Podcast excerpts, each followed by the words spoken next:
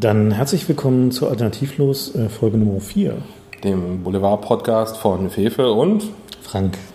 Und äh, wir fangen wie üblich mal an mit den Hausmeisterthemen. Äh, eines der wichtigsten Hausmeisterthemen, was wir jetzt so hatten in den letzten Tagen, war die Audioqualität dieses Podcasts, äh, wo wir doch einige Beschwerden bekommen haben, weil wir letztes Mal in einer sehr schön hallenden Umgebung waren. Die äh, war nämlich der, äh, das Foyer der Berliner Kunst Universität. Universität, ja, Universität der Künste.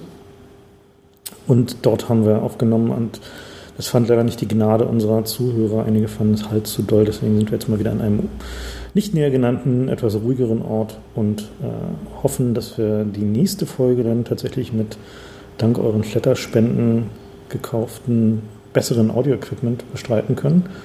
Das, hätte eigentlich heute in der Mail sein sollen, aber es gab da Verzögerungen. Genau. Und dann haben wir gesagt, wir können nicht länger warten.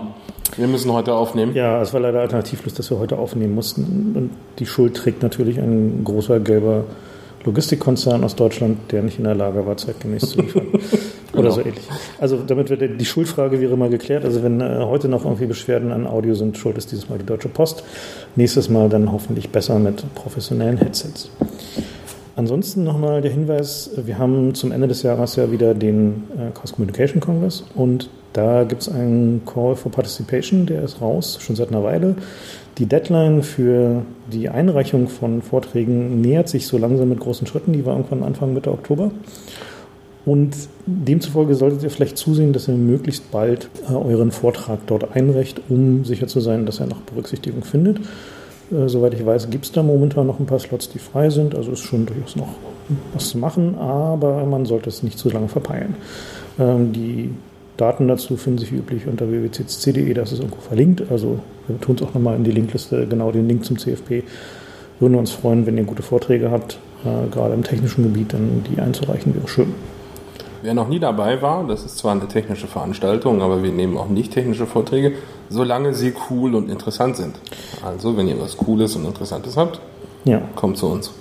Also der, der Fokus des Kongresses ist nicht sehr eng, sondern auf allem, was tatsächlich von Interesse sein könnte, auf allem, wo äh, Leute verblüfft sein können, dass sowas geht, sowohl technisch als auch politisch, als auch künstlerisch, was auch immer. Also wenn ihr interessante kreative Dinge habt, lest euch den CFP durch und dann folgt da den Anweisungen äh, unseres Pentabarfs, indem man diese äh, Einreichungen reintut. Also ich erinnere mich noch, dass wir beim CFP diesmal eingetragen haben, wer Atomkraftwerke fernsteuert. Da waren wir näher mit an der Realität, als wir gedacht haben, als wir das da reinschrieben. Ja, du weißt ja nicht, ob einer von denen nicht auf dem Kongress war. Nicht genau. Aber, also. gut. Aber dazu können wir heute dieses Mal noch nichts sagen. Vielleicht in der nächsten Sendung sagen wir mal was zu Atomkraftwerke fernsteuern. Für diese Sendung ist es noch ein wenig früh und die Faktenlage zu dünn. Ja, was haben wir noch? Die Demo am vergangenen Wochenende. Freiheit statt Angst. Die Freiheit statt Angst Demo, da waren sowas wie 7500 Leute, also ungefähr ein Drittel von dem, was wir bei der Demo im Jahr davor hatten, was denke ich mal auch sicherlich ein Ergebnis dessen ist, dass diese ganzen Themen mittlerweile so ein bisschen weichgespült sind. Die Regierung redet nun plötzlich mit uns. genau, das ist die Strategie der Regierung im Moment. Es gibt diese binden uns in irgendwelchen Enquete-Kommissionen und so. Da werden wir auch noch davon berichten. Ja, die Enquete-Kommission, eigentlich, eigentlich wollten wir aus der Enquete-Kommission von einem Insider berichten lassen, aber das müssen wir noch ein bisschen vertagen, damit wir dann die wirklich juicy Stories bekommen können. Insofern verschieben wir es noch ein bisschen, aber ich denke mal, die, genau diese Geschichten wie diese Enquete-Kommissionen haben durchaus einen Einfluss darauf, wie jetzt die ja, sich die allgemeine Stimmungslage entwickelt und wie sehr die Leute willens waren, auf die Straße zu gehen. Es gibt auch keinen akuten Aufreger. Es ist jetzt nicht so, dass die Vorratsdatenspeicherung gerade wieder beschlossen wurde oder die Zensur. Naja, es gibt Elena. Also es gibt schon Punkte, aber es gibt schon Punkte, aber keiner, keiner hat eben diese Betroffenheit, wie jetzt gerade hier parallel zu unserer Aufnahme läuft noch, laufen noch die letzten, äh, letzten Reste der Anti-Atom-Kundgebung hier in Berlin wo mal so entspannt 100.000 Leute auf der Straße waren, was halt schon eine völlig andere Dimension ist und wo man auch sehen kann, was die Leute wirklich intensiv betrifft in ihrem persönlichen Sicherheits- oder Bequemlichkeitsempfinden. Und die Datenschutz und sonstigen Themen gehören da offensichtlich noch nicht ganz genau dazu und da müssen wir noch ein bisschen dran arbeiten. Da müssen wir aber hin und mit eurer Mithilfe, hoffentlich. Ja, Leute auf der Straße. Ne? Also, das ist ja in vielen Städten mittlerweile gibt es so komische Demos. In Stuttgart wird gegen diesen Bahnhofsbau in großer Zahl demonstriert. Es gibt in Hannover übrigens, das ist nicht nur eine Stuttgart-Sache, es gibt in Hannover auch gerade so ein Projekt, wo die Landesregierung ihren äh, Plenarsaal neu bauen will, obwohl der alte eigentlich noch renoviert werden könnte. Und das ist auch total schwachsinnig, weil die da die Bildungsausgaben zusammenkürzen, aber parallel dann eben doch Geld haben, um ihren Plenarsaal mit irgendeiner Architekturausschreibung zu machen. Ich würde sagen, kümmert euch mal auch in eurem Land darum, in eurem Bundesland oder halt in eurem Land, wenn ihr außerhalb Deutschlands seid. Das ist nicht nur eine Sache von Stuttgart oder Berlin, sondern das ist auch Lokalpolitik, ist auch spannend. Da muss man sich auch einbringen. Was ich immer interessant finde, ist, was da so für Leute auf die Straße gehen, gerade in Stuttgart. Das ist ja der, Stuttgart ist ja nun die dem Rufe nach spießigste Stadt in Deutschland. Und wenn wir hier in Berlin Probleme haben mit Leuten, die die lokalen Geflogenheiten nicht so richtig verstehen und denken, nur weil sie sich hier eine Wohnung gekauft haben, können sie jetzt diktieren, wie laut die Musik gespielt wird im Park. Die beschimpfen wir hier mal als Stuttgarter. Insofern ja, Schwaben. Schwaben, Schwaben, genau. genau. Also um den. Unsere Importschwaben. Und insofern ist es schon interessant, wenn plötzlich dann im äh, schwäbischen Kernland in Zentralschwaben sozusagen in Stuttgart die Leute zu 30.000 auf die Straße gehen, um gegen so ein Bauprojekt zu protestieren. Und die lassen sich auch nicht abbringen davon, dass die Regierung sagt, die Sache sei schon unterschrieben und nicht mehr umkehrbar. Das fand ich ja besonders schön. Ja. Normalerweise ist dann ja Schluss. Also wenn so ein Argument kommt wie, na, wir haben das schon unterschrieben, wir können jetzt nicht zurück und wir haben auch schon den Baum abgerissen und wir haben auch schon irgendwie bla bla da haben die sich überhaupt nicht von auffallen lassen, die haben einfach weiter, weiter demonstriert. Interessant ist ja diese, diese Geschichte, die der Spiegel hatte vor zwei, drei Wochen hat er dieses Titel mit der Protestrepublik, wo sie. ja, ja, die ganzen Querulanten. Genau, die ganzen Querulanten demonstrieren und so, das Land wird unregierbar und so weiter und so fort. Aber Wenn es denn mal so wäre. Inter naja, interessant ist ja, dass der genau dieser Protest, der jetzt da hochkommt, der sehr unspezifisch, undifferenziert auch teilweise einfach gegen die Politik ist so. Und diese Sarrazin-Geschichte, die passt ja da insofern ganz gut rein, weil sie ja darauf reitet, dass die Leute mit dem der Art und Weise, wie sie regiert werden, nicht mehr zufrieden sind, dass sie äh, auf Probleme, die da bestehen, dass da nicht eingegangen wird, dass versucht wird, diese Probleme, egal welcher Art sie sind, ob es jetzt nur Atomkraftwerke sind oder äh, empfundene Missstände mit Immigrations- und Integrationspolitik, dass die versucht werden, ja, also diese, diesen Unbehagen zu artikulieren. Und der Sarrazin, was er da getan hat, ist ja da auf dieser Welle zu reiten. Und wenn wir uns ein bisschen umgucken im europäischen Ausland, sehen wir ja, dass dann ein Großteil der Länder rings um uns auch solche rechten Bewegungen haben. Also der, das hervorstechendste Beispiel ist, glaube ich, in äh, Niederlanden. In Niederlanden. Ja, Gesamteuropa eigentlich, also ja. auch in Frankreich und äh, sogar in Dänemark gibt es äh, Nazis plötzlich. Ja, und in Österreich, äh, nee, in Österreich nicht, in Ungarn gibt es äh, Nachfolger dieser Fallkreuzler-Bewegung, also richtige Nazis. In Niederlanden wiederum ist es so, dass der, ähm, die, Recht, die Österreicher Rechten, waren ja sogar Vorreiter mit Stimmt, die? Österreicher waren Vorreiter mit Heiner, das ist richtig, ja. Aber interessant ist ja, dass genau Österreich und, und Niederlande, dass es halt nicht so richtige Nazis sind, sondern halt so neue Rechte, die in, in, dieser Art und Weise und in dieser Form bisher noch nicht so richtig da waren und die sich auch so einer Typisierung gewissermaßen entziehen. In Berlin haben wir es ein bisschen gesehen bei dem, kann man schon sagen, doch ja, Volksaufwallen gegen den Bau einer Moschee in Pankow. Wenn man sich dann die Realitäten anguckt, was da tatsächlich passiert wurde, nachdem diese Moschee gebaut wurde, man sieht die nicht, die steht hinter einem Kentucky Fried Chicken irgendwo an der Autobahnauffahrt und ist also so, also sieht halt so aus wie, ähm, naja, so ein als würde der Kentucky Fried Chicken halt so ein komisches, ein komisches Dach haben, so ein komisches Kugeldach haben. Aber die, haben, die Leute haben sich da endlos drüber aufgeregt. Und da gab es Demonstrationen und Unterschriftensammlungen und so. Die hatten halt wirklich alle Angst vor, vor muslimischer Überfremdung. Und Wobei die ja noch relativ klein war im Vergleich zu der Kölner Moschee, die ja wirklich einmal durch die Boulevardpresse getragen ja, wurde. Also, so das war halt auch Sommerloch. Ja, auf jeden Fall.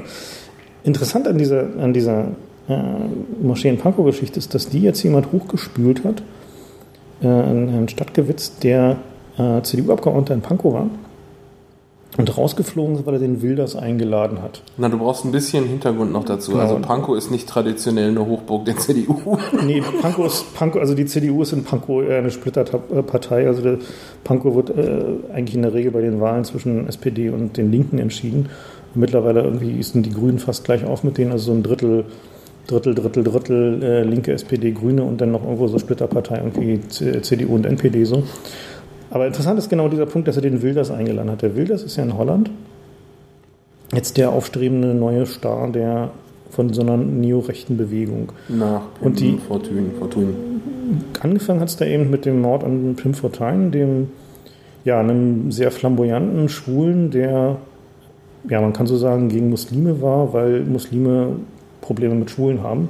Und das ist auch so ein bisschen eine neue Bewegung, dass die Rechten gar nicht so Nationalrechte sind, wie das ja früher immer war, mhm. dass quasi die Ausländerfeindlichkeit mit einem mit einer Erhöhung des Nationalzusammengefühls äh, erkauft werden sollte.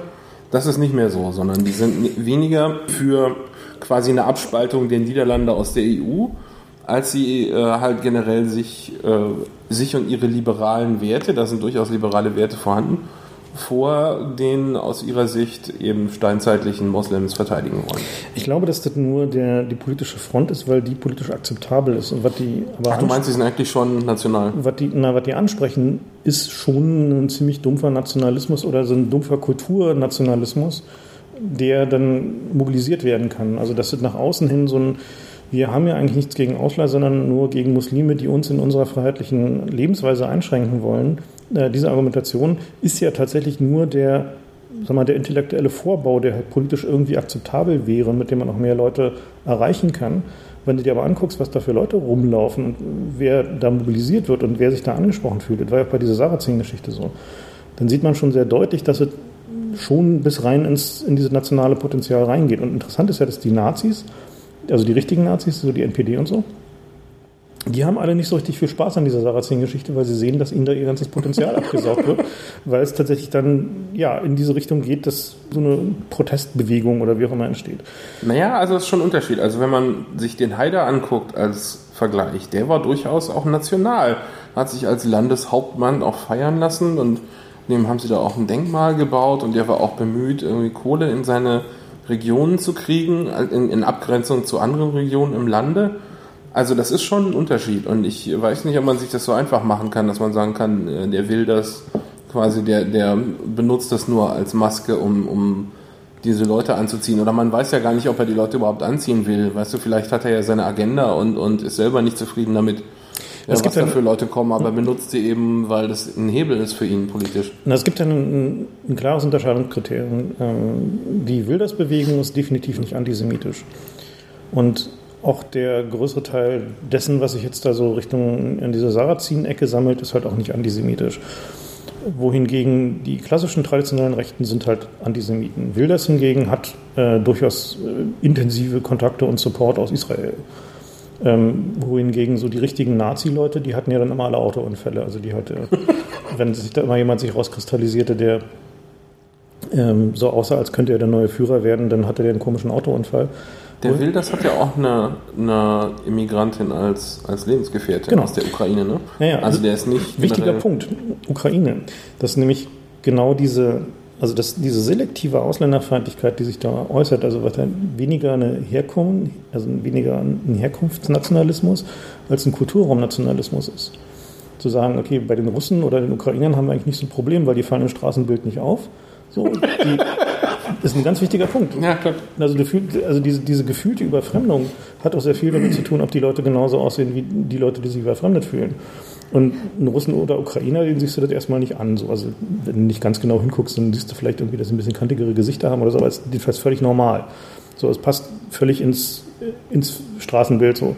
Und die sind auch nicht, selbst wenn sie so eine relativ abgeschlossene Kulturräume, äh, Kulturräume pflegen, was in Berlin zum Beispiel durchaus heftig der Fall ist. Da gibt es äh, Saunen und, und, und, Kneipen und so, die sind halt fest in der Hand von, von Russen, aber da stört sich niemand dran. Interessiert niemand. So, weil Na, die sind nicht so nicht, die sind nicht halt gesund, nicht, sich daran zu stellen.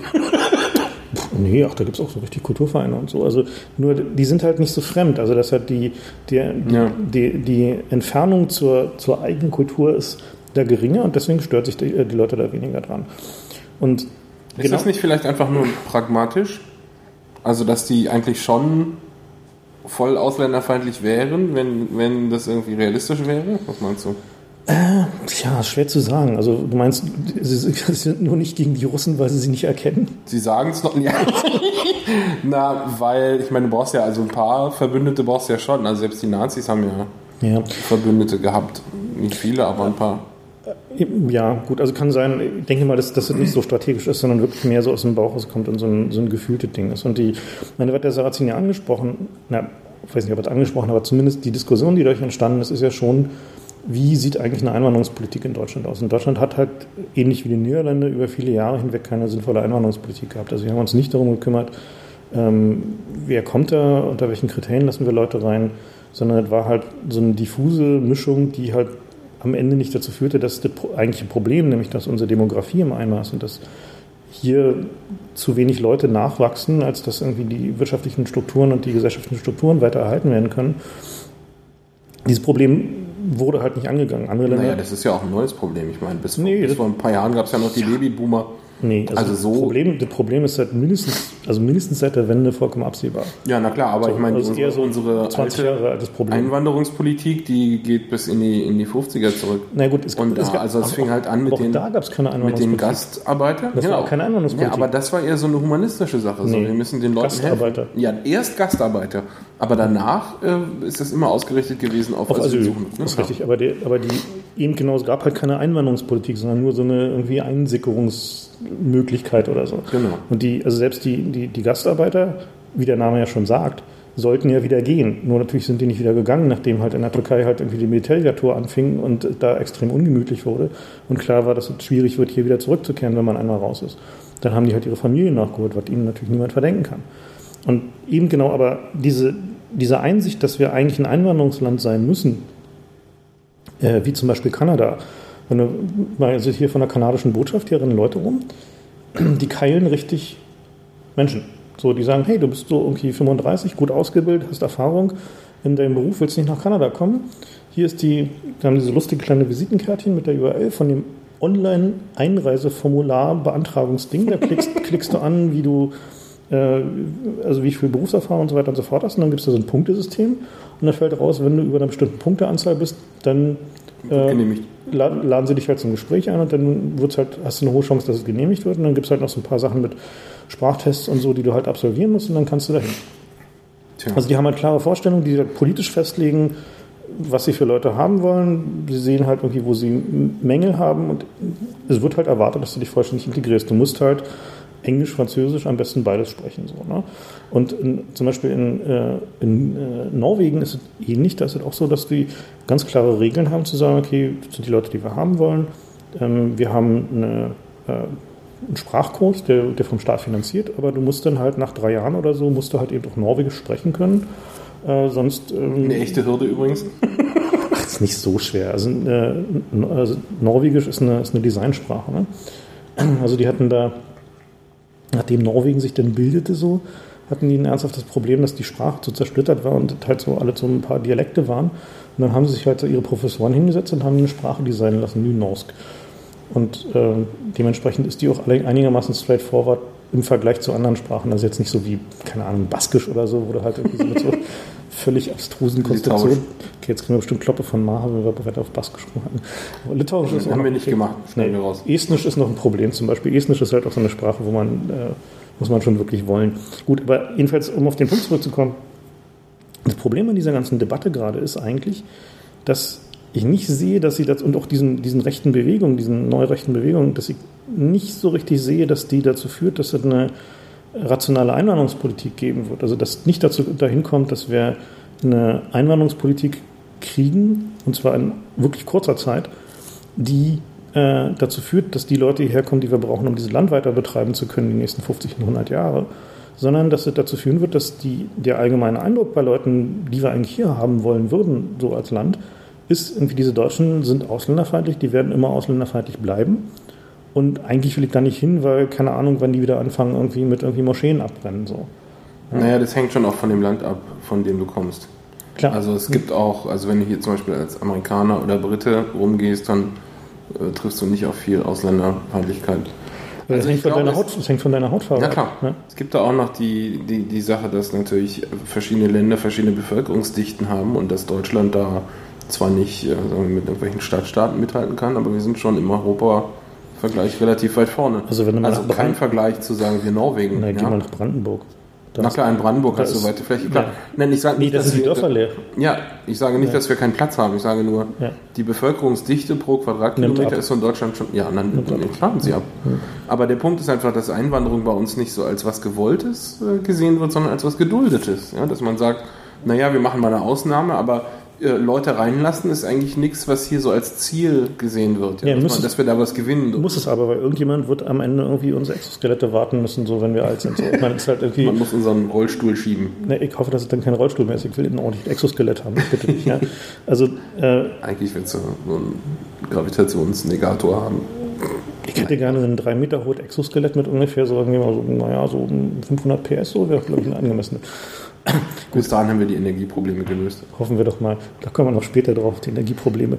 Anyway, also der Punkt ist für mich, dass die, diese Debatte führt dazu, dass, der, dass die eigentlich notwendige Debatte, nämlich die darum, äh, dass Deutschland ein Einwanderungsland sein muss, wenn wir unseren Lebensstand und unsere Infrastruktur aufrechterhalten wollen, dass die weiter vertagt wird. Und das ist eigentlich das Verbrecherische daran. Dass eben diese Debatte nicht dahin führt, dass wir sagen, wir wollen gerne Einwanderungsland werden, sondern dass die, der Eindruck, den die Menschen da bekommen, die wir hier haben wollen, eigentlich ist, naja, also diese Deutschen wollen halt immer noch nicht und äh, ja, gehen wir halt woanders hin. Es gibt genügend Länder, die genau dasselbe demografische Problem haben und verstanden haben, dass sie Einwanderungsland werden sollen. Also, also die USA zum Beispiel haben das Problem nicht. Ne? Die USA haben eine ganz lustige Regelung. Das ist relativ schwer, da eine Green Card zu kriegen. Mhm. Aber eine der Möglichkeiten ist, dass du vorweisen kannst, dass du eine Million auf dem Konto hast. Gibt es interessanterweise in Deutschland auch.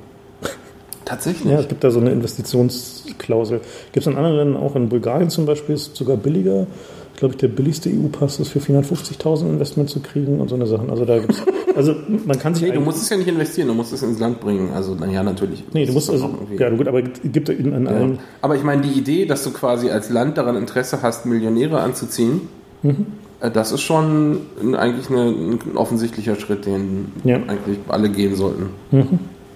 Ja. Na, also die, die, die spannende Frage ist halt eben, wenn wir uns angucken, wohin die Reise geht, so, dann sehen wir, dass diese, ne, dass Deutschland bisher die Globalisierung vergleichsweise gut überstanden hat, dadurch, dass wir hier immer noch Manufacturing haben. Hier werden immer noch irgendwie Industrieanlagen hergestellt und Maschinen und Werkzeugmaschinen und Autos und solche Sachen so, also so Sachen, die die Chinesen bisher noch nicht bauen. Na und durch die EU. Ja. Wir haben es halt geschafft, über die EU unsere Nachbarn zu kannibalisieren. Ja? Na, wir haben uns dadurch einen Markt geschaffen, der vergleichsweise ähnlich groß ist wie die USA. Und der sich nicht wehren kann. Die der müssen unsere Scheiße kaufen, die können keine Strafzölle machen. Na, die wollen auch nicht. Und wir haben, ja, also wir haben verschiedene Tricks gefunden, wie wir die anderen EU-Staaten dazu bringen, uns unseren Scheiß abzukaufen. Ja. Naja, gut, ich meine. Also, wenn ich, ich bin der Meinung, wenn wir das nicht gemacht hätten, dann wären wir heute genauso ja. Globalisierungsopfer. Das denke ich sicherlich so, ja. Also Wie kommt das denn, hm? dass trotzdem im Fernsehen zumindest so aussieht, als sind es ausländerfeindliche Hetzer, diese Regimes, wenn die eigentlich gar nicht generell ausländerfeindlich sind, sondern differenzierter? Wen meinst du jetzt? Na, also insbesondere den Wilders natürlich, aber auch der auch der, naja, der Sarkozy, der passt auch so ein bisschen Nein, mit seiner Roma-Ausweisung jetzt. National immer sehr verschieden. Also Niederlande ist ja an sich im Prinzip sehr, äh, sehr tolerantes Land und die haben ja auch Kolonien. Die haben halt das Problem, dass bei denen über viele Jahre die ganzen Einwanderer gelandet sind, die alle anderen nicht haben wollten. Also die haben, hatten auch praktisch keine Einwanderungspolitik und sie haben keine sinnvolle Möglichkeit, also keine sinnvollen Prinzipien gehabt, um die Leute zu integrieren. Und sie wollten sie auch nicht dazu zwingen. Es war halt schon, ist halt so ein Liberalismus-Ding so. Aber das ist eigentlich lustigerweise bei den anderen Ländern mit Kolonien genauso. Also die Briten haben richtig viele Pakistanis und Inder. Aber die sind ja auch, die, also die haben zwar intern auch einen, einen starken britischen Nationalismus so, aber der, dadurch, dass die schon so lange Kolonialmacht sind, und äh, das die haben das andersrum gemacht. Ne? Die, haben, so die haben nicht die, die Einwanderer zum Englischlernen gezwungen, sondern die haben noch, als es Kolonie war, die Kolonie zum Englischlernen ja, ja. gezwungen. Ja. Die Franzosen haben ein ähnliches Problem mit ihren Kolonien. Die haben auch ähm, zwar strenge Asylregelungen, aber wenn du aus einer Kolonie kommst, dann kannst du umziehen nach Frankreich. Mhm. Oder war zumindest ja dann so. In Niederlanden ist genauso. Und äh, ja, und da kommt das natürlich her, dass es eben in diesen Ländern große Bevölkerungsgruppen gibt aus den Kolonien jeweils und dass die, wenn die zusammen rüberkommen, dann auch ähm, das leichter haben, wenn sie hier sich zusammentun. Das ist, zwangs, das ist zwangsläufig so. Also der ähm, kannst du einfach extrapolieren, wenn du versuchst, in Berlin eine Wohnung zu finden und hast einen nicht-deutschen Nachnamen. Hast du es einfach schwerer. Wenn du, dann findest du überhaupt nur im, in Wedding was. Oder Da findest du präzise genau da nur was, wo äh, die, äh, den Leuten die Häuser gehören, die halt keine Probleme mit, mit nicht-deutschen Nachnamen haben. Genauso ist es mit Jobs. Also das ist halt schon so, dass eben genau durch diese immanente Fremdenfeindlichkeit äh, der Deutschen oder auch der Franzosen, jetzt schon so ist, dass diese Separierung befördert wird und dass sie im Alltag trotz irgendwie aller Integrationsbemühungen einfach da ist und halt irgendwie auch schwer zu reduzieren ist, wenn es halt nicht eine, eine, generelle Änderung der Ansichten darüber gibt, dass diese Leute uns im Zweifel unsere Zukunft finanzieren, wenn sie halt irgendwie einwandern. Das ist halt ein extrem schwieriges Thema. Das Problem ist halt am Ende, dass wir halt gerade wieder durch eine Rezession fahren und sich genau da halt diese Themen wieder hochkochen. Also man kann sich das genau angucken, so in dem Augenblick, wo es allen gut geht, interessiert sich niemand dafür, wie viele Ausländer, Ausländer am Land sind oder Menschen, die sich halt nicht in den Kulturkreis integriert haben oder nicht integrieren wollen. Äh, sobald Rezession da ist und die Leute Angst um ihre Arbeitsplätze haben, ist das Erste, woran sie denken, äh, naja, irgendwen könnte man noch rauswerfen, damit wir wieder mehr Arbeitsplätze haben. In völliger Verkenntnis der Tatsache, dass es nicht mehr lange dauern wird, bis wir hier zu viel Arbeit haben und nicht mehr genug Leute. So, das wird nicht mehr so lange dauern. Naja, Vollbeschäftigung. Ich glaube es ja nicht. Naja, nee, das hat ich glaube, wir haben alles wegrationalisiert, was, was da. Wir haben nie wieder, wenn wir genug Arbeit Nein, ich denke, das hat nicht, nicht so viel mit Vollbeschäftigung zu tun, sondern einfach damit, dass der, der Anteil an sagen wir mal, Dienstleistungsgeschichten, gerade auch im medizinischen Bereich, ne? also wenn du mal neulich mal wieder beim Arzt warst, so die Schwestern, die da irgendwie rumlaufen, sind irgendwie alles Ukrainerinnen oder.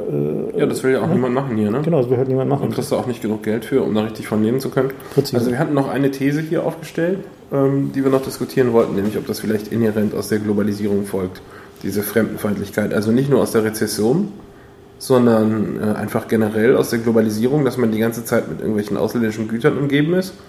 Gut, die haben hier natürlich dann äh, versuchen, teilweise eine deutsche Marke zu haben, aber das ist ja schon auffällig, dass überall mit in China draufsteht. Und vielleicht sorgt das auch für so ein bisschen ähm, Abstoßung. Hm. Dass man das Gefühl hat, ich bin umzingelt. Ja, was ja nicht so der Fall ist, wenn man nur inländische Güter um sich herum hat. Wie ist denn da ähm, vom Unterschied her DDR zur Bundesrepublik? Das ist ja weniger ausgeprägt gewesen in der DDR. Gab es da mehr oder weniger Fremdenfeindlichkeit? Ich meine, da ging es den Leuten ja auch ähm, das ging allen gleich schlecht so. Ja, eben, aber ich meine das. Und die, also es war so, dass der. Ist das eher Level-triggert oder Edge-triggert? Also ist es so die Rezession, dass es dir schlechter als gestern geht oder ist es, dass es dir insgesamt schlecht geht? Also die, die Fremdenfeindlichkeit in der DDR war immer sehr punktuell, nämlich da, wo, äh, wo es halt mal Ballungen gab. Wir hatten im Osten primär größere Gruppen Ausländer aus äh, Vietnam, aus Mosambik und aus Angola und aus Kuba. Das waren so die vier großen Gruppen, die hier im Rahmen von irgendwelchen Arbeitsaustauschabkommen hergeholt wurden. Und zum einen sollten die in der Wirtschaft arbeiten, äh, teilweise auch für einigermaßen, selbst für Ostverhältnisse, erbärmliche Löhne, was für die wiederum okay war, weil bei ihnen zu Hause noch viel beschissener war als in der DDR, also viel beschissener. Und der zum anderen war auch so ein, na, diese Solidaritätsgeschichte, Solidarität mit den Entwicklungsländern, war unter anderem auch, dass man denen Sachen beigebracht hat. Viele von denen haben hier studiert so und auch gut Deutsch gelernt. Gab es da so einen Neid? Die nehmen uns die Arbeitsplätze weg? Äh, das war, glaube ich, primär so ein, die nehmen uns die Frauen weg Neid. So, Ach. Weil die, also gerade gegenüber den Afrikanern, weil schon, die waren halt exotisch so, ne? also war halt schon sehr deutlich. Ähm, das waren die Sachen, wo am meisten, also wo am meisten so getriggert wurde als ja, Auslöser von, wenn es mal so Ausbrüche gab. Die Stasi war da immer halt hart hinterher. Also das war nicht so, dass das äh, dazu, also dass die das Quellen haben lassen, sondern die haben da immer ziemlich brutal draufgeklopft. Äh, war aber schon durchaus ein Trigger für das Erstarken der DDR-Neonazi-Szene, so die sich dann so in den 80ern bildete. So, und was halt was war, was die Stasi überhaupt nicht verstanden hat, weil wir waren ja der antifaschistische Staat und äh, also das antifaschistische Deutschland und dass es dann plötzlich Neonazis gab, das war für die völlig unverständlich. Naja, also diese, diese These mit den Waren finde ich interessant. Also ich kann die jetzt noch nicht so ganz nachvollziehen, aber ich glaube, diese, diese inhärente Angst, dass hier bald nichts mehr zu wirtschaften sein wird, weil sowieso alles nach China geht, die kann da durchaus mit zu tun haben. Also vielleicht nimmt es natürlich dann ab, wenn äh, der Transport von dem Zeug hierher irgendwie schwieriger wird, wenn halt die Globalisierung wieder so ein bisschen sich runterfährt. Da haben wir auch noch was zu später. Ja. Erstmal haben wir hier noch die Amis. Die da Amis, ja auch eine konservative diese, diese, diese Tea Party-Geschichte, ja. Wobei, ja, wenn das man. Das ist nur teilweise Ausländerfeindlichkeit. Das ist eher so ein. Also die, die Amerikaner haben so eine ganz witzige Sache. Die haben ja auch einen Bundesstaat, wie wir. Und sie haben auch einzelne Bundesländer. Mhm. Ähm, und da gibt es immer die Idee quasi, dass die Bundesländer, also das ist ja hier teilweise auch so, zum Beispiel hat die bayerische Verfassung noch so ein, ähm, noch die Todesstrafe drin, aber das wird halt von der Bundesverfassung äh, negiert. Ja. Mhm. ja, aber also das gibt es auch in Amerika und deswegen ist die Bewegung von den, von den Konservativen meistens, ähm, gibt den Ländern mehr Macht, weil dann die einzelnen Länder, also die, der Bundesstaat ist ja immer so eine quasi eine Mittelung aus den Werten aller. Mhm. Und äh, da gibt es dann eben keine wirklich radikalen Regelungen. Mhm. Die gibt es nur in Bundesländern wie sagen wir Arizona oder Texas. Und deswegen sind die Konservativen immer darauf äh, aus, den Ländern wieder mehr Macht zu geben und dem, dem Bundesstaat weniger. Und das mhm. ist quasi deren Argumentation. Und in Arizona sieht man ganz gut, was daraus werden kann. Das ist ja gerade die, Vorderfront der Ausländerfeindlichkeit in Amerika. Wobei die eben auch ähm, nah an Mexiko sind. Das war dieses Land, wo es ähm, mittlerweile verboten ist, Wasser, Wasser in der Wüste liegen zu lassen. Genau. Es gibt so eine gibt so eine humanitäre Bewegung, die lassen Wasserflaschen in der Wüste liegen, damit die Einwanderer nicht verdursten auf dem Weg durch die Wüste. Flucht. Genau. Und ähm, das ist, äh, da gibt es jetzt offiziell Polizisten, die danach suchen und die Leute dann aus dem Verkehr ziehen, wenn, wenn du dabei erwischt wirst, wie du da Wasser auslegst. Das gilt ja gleich als Unterstützung des Menschenhandels oder so. Genau. Hm. Also das ist schon relativ heftig. Und da sieht man, dass so ein, so ein Bundesstaat, auch wenn wir, wir in Deutschland haben ja ein ähnliches Problem, aber uns fehlt so ein bisschen die, die Perspektive darauf, dass es eigentlich eine gute Sache ist, so, ein, so eine Bundesregierung zu haben.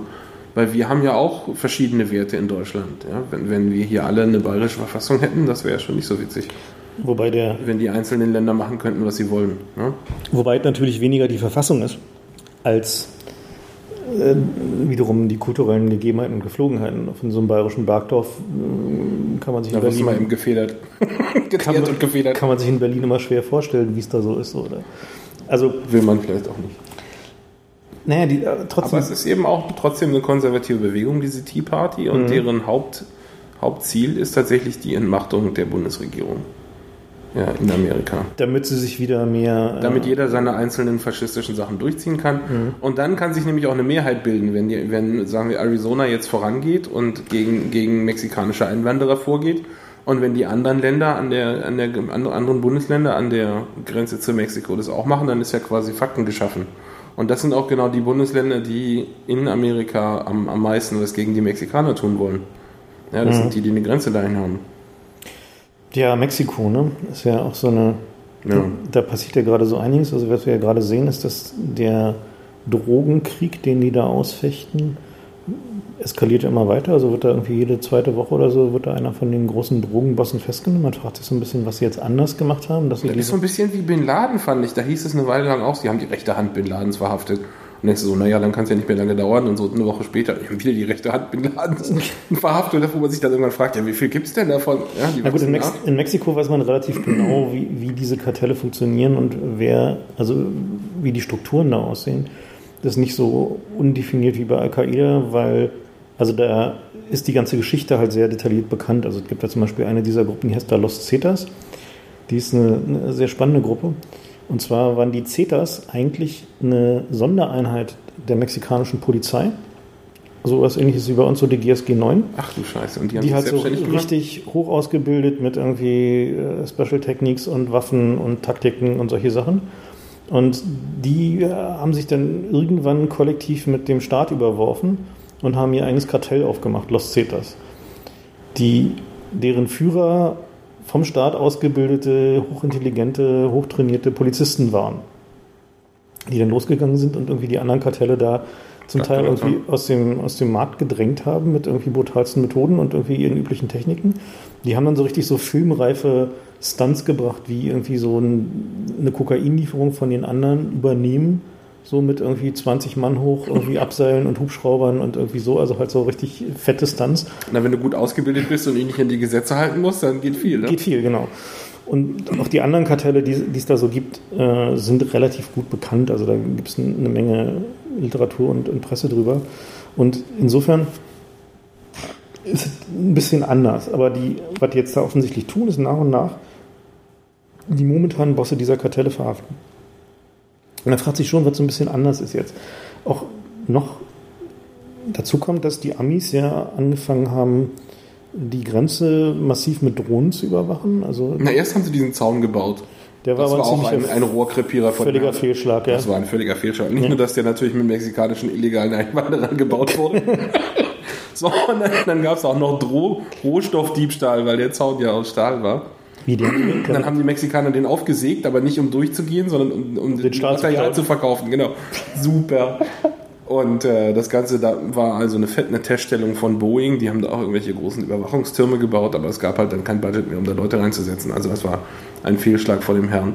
Und der nächste Schritt war irgendwelche Militia-ähnlichen äh, Volksgruppen, die sich da tatsächlich hingestellt haben mit irgendwie selbst gekauften Snipergewehren in die Wüste um da auf die Leute zu ballern. Das ging auch ein bisschen durchs Fernsehen. Und dann hat die Bundesregierung angefangen, äh, da denen zu sagen, dass es nicht erwünscht ist und dass sie da nicht einfach Leute abknallen dürfen, auch wenn es illegale Einwanderer sind. Und dann hieß es, naja, dann müssen wir halt Militär einsetzen, nicht? Und dann gab es erst irgendwelche Flugzeuge, die da geguckt haben und jetzt eben Drohnen aus mhm. Kostengründen. Ja, die Drohnen sind ja jetzt vom Department of Homeland Security. Und interessant ist ja, dass die, die Aufrüstung geht ja da massiv weiter. So. Also wenn man sich so also man kann da so lustige Statistik machen, wenn man mal nach der Anzahl von Gunshops sucht in den USA. Also lass dir mal die sind alle hinter der Grenze. In, in, Google Maps halt mal Gunshop plotten und dann siehst du, die sind halt alle hinter der mexikanischen Grenze. Und ja, äh, nicht, nicht aus Zufall und auch nicht, um die Amerikaner zu bedienen, übrigens, nee, nee, sondern deren beste Kunden sind die Mexikaner, die über die Grenze gehen, sich da bewaffnen. Mhm. Die Kartelle sind alle mit amerikanischen Waffen. Wie jetzt der mexikanische Präsident äh, so schön gesagt hat, der dann meinte, ja, wir haben da das Problem, dass wir direkt neben dem weltgrößten Drogenkonsumenten sind. Drogenkonsumenten direkt neben dem weltgrößten Waffenexporteur sitzen. Und jeder will ihn Drogen verkaufen und alle wollen durch unser, durch unser Fenster zu ihm. Ja. Also, da war wohl der Zensor pinkeln. Da kann man schon ein paar Probleme kriegen. Ja, interessant. Also der, eigentlich war dieser, dieser Calderon doch eher so, ein, so eine Ami-Marionette, dachte man bisher. Ja, ja, ne? war er auch. Genau. Ja. Also der hat auch massiv Ärger im Inland, weil natürlich die Bevölkerung eigentlich den anderen gewählt hat. Da gab es auch riesige Wahlkampf, mhm. äh, Wahlbetrugsvorwürfe und alles. Und ausgerechnet der hat jetzt die Schnauze voll. Ich denke mal, das ist mit vielen Puppen ist das ja so. Der, wie hieß dieser, dieser Drogenboss noch einmal, der mit dem Gesicht wie eine Ananas, den sie da in den 80ern hochgenommen haben? Gesicht wie eine Ananas? Ja, der, der hat irgendwie einen üblen Aknefall gehabt. Ich habe den Namen vergessen. Aber ah, Neujäger. Neujäger, genau. genau. Stimmt, den haben sie am Ende wieder eingeknastet. Mit ihren Special Forces? Ja, der hat seine, seine Haftstrafe abgesessen, aber sie haben ihn einfach nicht rausgelassen. Mhm. Der sitzt immer noch, ich ja. weiß. Das ist ganz großartig. Ne, die, was die Amis jetzt tun, ist natürlich das als Gelegenheit benutzen, mal irgendwie alles auszuprobieren, was sie haben. Und äh, die letzte Tendenz war jetzt eben Drohnen einzusetzen, um die Grenze zu überwachen. Man muss es auch so ein bisschen als Technologie-Schweinezirkel begreifen, wie in der PC-Industrie. Ja. Mhm. Da kommen so viele Neuerungen raus noch bei den Drohnen, weil das eben eine neue Technologie noch ist dass du immer, sobald du die gekauft hast und wenn du dann ein halbes Jahr brauchst, bis die im Einsatz sind, sind die schon wieder veraltet. Gibt es die nächste Generation. Und dann musst du die irgendwo einsetzen, du hast die ja gekauft. Ja? Und äh, deswegen werden plötzlich immer mehr Plätze gefunden, wo man nicht auch eigentlich eine Drohne einsetzen kann. Momentan kommen die Drohnenhersteller nicht hinterher mit Bauen. So, also die ist halt so, dass die sind auf irgendwie zwei Jahre hinaus ausgebucht mit ihren Fertigungskapazitäten. Und der Aber das ist immer noch erstaunlich, was die da an, an Fortschritten noch einbauen. Mhm. Also was die da an Optiken entwickelt haben, da, da legst du dich ja flach. Ne? Ja. Und nun ist es ja so, dass die, die andere Seite, also die Kartelle, äh, fangen ja auch an. So, die haben ja angefangen mit diesen Schmuggel-U-Booten. Und jetzt gab es die ersten Gerüchte, dass die Kartelle auch äh, Drohnen einsetzen, um Koks über die Grenze zu fliegen. Wir haben ein Gerücht gefunden, dass sie die Drohnen in Israel kaufen. Das konnten wir jetzt leider nicht ja, das Gerücht nachfinden. Aber es gibt tatsächlich Fotos von selbstbauten Leichtflugzeugen, also nicht wirklich Drohnen, mhm aber so Ultraleichtflieger und die fliegen halt unter dem Radar. Mhm. Und äh, die, also der eine Artikel, den ich da gefunden habe, der hat gesagt, so ein Kilo Koks kostet in Kolumbien 1700 Dollar. Und in Amerika kriegst du dafür 30.000. Mhm, das ist schon eine Gewinnspanne, mit der man das arbeiten kann. Das ist eine kann, Gewinnspanne. Da musst du einfach nicht viele Kilos dabei haben, um mit einem Flug äh, quasi dein, das Jahr zu, zu finanzieren, ja, ja, das Flugzeug abzuzahlen und davon leben zu können. Ja. Also die Dinger unbemannt zu schicken, hat natürlich den großen Vorteil, dass da niemand drin sitzt, den man verhören kann. Ne? Das ist halt schon, also da finden sich dann sehr viel weniger Traces zurück zu der Organisation, die es losgeschickt hat. Und ich denke mal, dass das auch voll der Trend werden wird. Also wir werden, glaube ich, die ersten Drone Wars werden wir sehen, sehen an der Grenze äh, zwischen Amiland und Mexiko, wo die sich dann halt gegenseitig anfangen abzuschießen, die Drohnen. Weil die, naja, wenn die Amis wissen, es ist eh eine Drohne, dann haben sie halt auch keine Hemmung, die abzuschießen. Ne? Also sie hatten ja auch keine Hemmungen, die abzuschießen, wenn es irgendwie Flugzeuge waren, wie wir wissen, auch wenn ja. amerikanische Pastoren drin gesessen haben, das hatten wir auch schon. Ne? Also Ja, also die letzten, die da noch bemannt äh, fliegen, sind die CIA-Schmuggelflieger, von denen auch alle paar Jahre mal wieder einer runterkommt. Wenn die nicht mittlerweile auch auf unbemannt umgestellt haben. Ja, also ich meine, mit so einem Global Hawk kannst du entspannt irgendwie nach Kolumbien zurück. Tja. Ja, diese Import-Export-Probleme sind natürlich, ja, die interessante Frage ist, wie lange es die halt noch geben wird. Also wir, ja, haben, wir haben hier die, die provokante These, dass die Globalisierung in fünf bis zehn Jahren eh vorbei ist, wegen Peak Oil unter anderem. Ja, also der, die, wir sehen, haben ja gesehen jetzt bei der letzten, also jetzt in der letzten Wirtschaftskrise, wo der Ölverbrauch ja wieder mal dramatisch gefallen ist, nachdem er irgendwie schwindelerregende Höhen erreicht hat und offensichtlich gegen das Fördervolumen gefahren ist, dass hinterher dieses gesamte Schiffsshipping und so und auch der Luftverkehr dramatisch eingebrochen ist. Müssen wir vielleicht noch mal ein bisschen erklären, was eigentlich dieses Peak Oil ist. Peak Oil ist ja nicht die Idee, dass das Öl dann alle ist, sondern dass das täglich verfügbare Fördervolumen sinkt. Also dass die, die Menge an Öl, die täglich dem Markt zur Verfügung steht, sinkt. Was dazu führt, dass wenn der. Oder beziehungsweise stagniert. Oder stagniert. Das reicht schon, wenn sie stagniert, bei, weil bei der Bedarf ständig steigt. Bei steigendem Verbrauch stagniert, wäre praktisch dasselbe, ja. ja. Und die, die Auswirkungen davon sind natürlich, dass der Preis dann dramatisch in die Höhe schießt, weil wenn der Markt unterversorgt ist und die Leute unbedingt Öl bekommen müssen, dann fängt der Preis weitaus stärker an zu klettern als linear. Also der geht dann halt sehr viel, sehr viel mehr in die Höhe. Und wenn klar ist, dass es nicht mehr geht, also nicht mehr Öl da ist und anfängt die Wirtschaft wieder runterzufahren, geht es auch sehr viel schneller als linear. Und da gibt es diese interessante Theorie, die ich zuerst mal gesehen habe in unserem heutigen Buchtipp äh, mit dem schönen Namen The Last Oil Shock, a Survival Guide to the Imminent Extinction of Petroleum Men von David Strahan. Der hat die Theorie, dass er sagt, naja, also die, die Menge an förderbarem Öl fällt so ungefähr linear. Das heißt, also wie so ein langsam nach unten gehender Strich, so zumindest für eine Weile. Und das Wirtschaftswachstum verläuft ja immer so sinusförmig. Also so halt geht hoch und dann geht es wieder runter, dann geht hoch, wieder geht es wieder runter. Nur, dass diese Sinuskurve dann, wenn Peak Oil einsetzt und seiner Theorie nach hat es bereits eingesetzt oder wird in den nächsten Jahren einsetzen, geht diese Sinuskurve nicht mehr langsam nach oben wie bisher, sondern langsam nach unten. Das heißt also, dass es, das tatsächliche Wirtschaftswachstum in Menge an Output und möglichem Output immer weiter fällt, aber nicht linear, sondern halt geht mal wieder hoch, bis die Wirtschaft wieder an die Menge des förderbaren Öls ranstößt, fällt dann wieder runter, weil irgendwie Wirtschaftskrise eintritt, wächst dann wieder hoch, aber in der Zeit ist die Menge des förderbaren Öls ja weiter gesunken. Aber das ist eher so ein Sägezahn dann als ein Sinus, ne? Ja, gut, wie dann halt die Wirtschaftskurve läuft, ob das jetzt ein Sägezahn und Sinus ist, ähm, hängt ja von verschiedensten ja. anderen Parametern ab, aber die, die prinzipielle also die prinzipielle Erkenntnis ist eben, dass es genau so ein Pattern geben könnte. Insofern wird es interessant, wie jetzt die nächste äh, Boom-Bust-Cycle-Geschichte aussieht und wie dann halt die absoluten Zahlen aussehen, die da hinten rauskommen. Naja, also die interessante Idee daran ist ja, dass es schon passiert. Ja, man ja. kann ja, erstens konnte man sehen, als die Sowjetunion geplatzt ist, wie deren Industrievolumen in den Keller ging. Und wir haben das ja benutzt äh, zum Spekulieren. Ja? Wir haben ja gesagt, diese, die, diese CO2-Emissionshandel-Scheiße, die basiert ja auf der Idee, dass ähm, die Russen viel mehr Industrie hatten. Deswegen basieren ja auch die Zahlen äh, im Vergleich, wozu wir senken müssen, sind angefangen mhm. irgendwie 1990 oder so. Ja.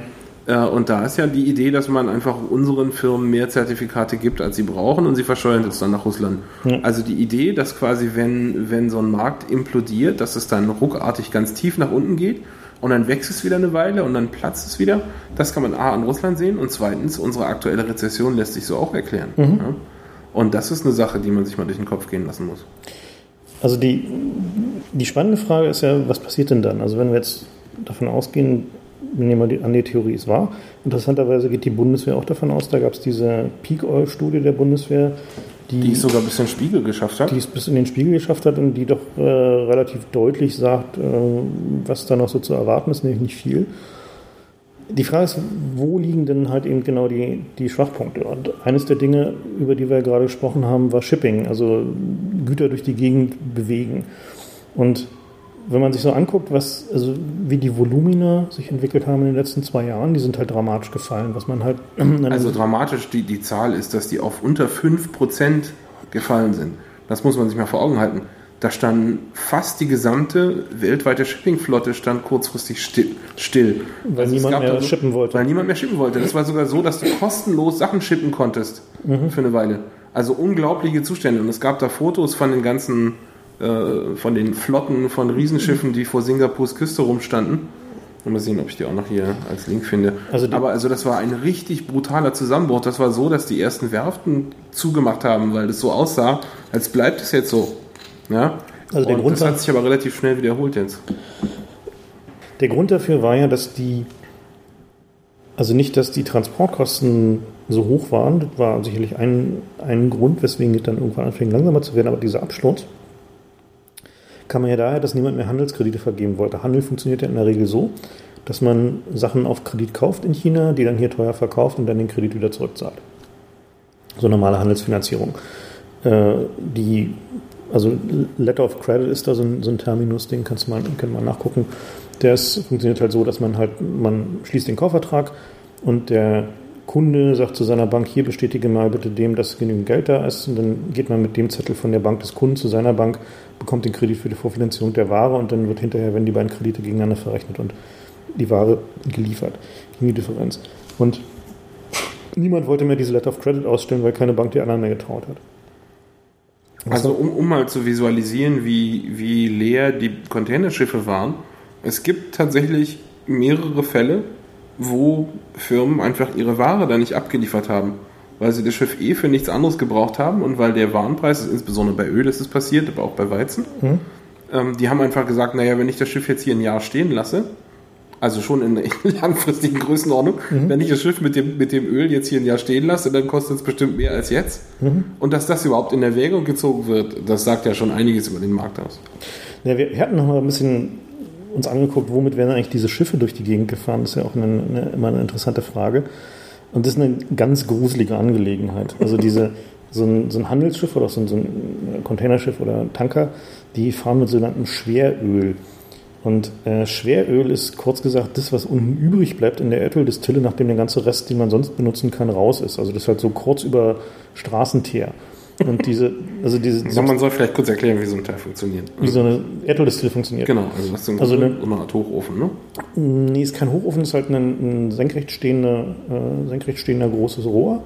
Und in dem verschiedene Temperaturzonen sind und die äh, Erdöl wird ja gecrackt. Also da werden halt über eine, über eine Reihe von chemischen Cracking-Reaktionen werden aus den Kohlenwasserstoffen äh, kürzere, äh, kürzerkettige Kohlenwasserstoffe abgespalten, die dann halt verwendet werden können. Das sind so wie Benzin oder Ethan oder halt äh, Diesel. Und die schweren Sachen, die, die halt sich nicht wirklich gut cracken lassen, die bleiben halt unten übrig. Ganz unten bleibt das übrig, was am Ende dann in, Straßenbau kommt. in den Straßenbau kommt. Ähm, und so direkt darüber ist Schweröl.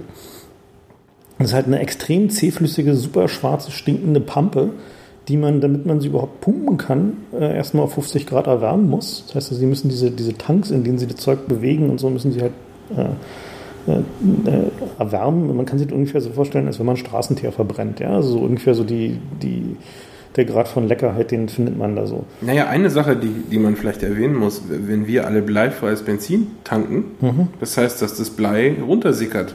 Das ist ja nicht weg oder wird irgendwo eingegraben, sondern es landet dann genau in diesem Schweröl und wird von den nee. Schiffen verballert. Ne? Nee, das, das bei dem Schwefel ist das der Fall. Das Blei ist ja ein Additiv, was später dazugesetzt wurde. Beim Schwefel ist ja, das okay. Genau, also nicht, nicht das Blei, sondern der Schwefel. Und der Schwefel landet in der Tat tatsächlich in diesen, in diesen Schwerölen und der, die bestehen dann teilweise so aus 2-3% Schwefel. So, also richtig so super ultra widerlich. Ja, und damit werden unsere Container durch die Gegend gefahren.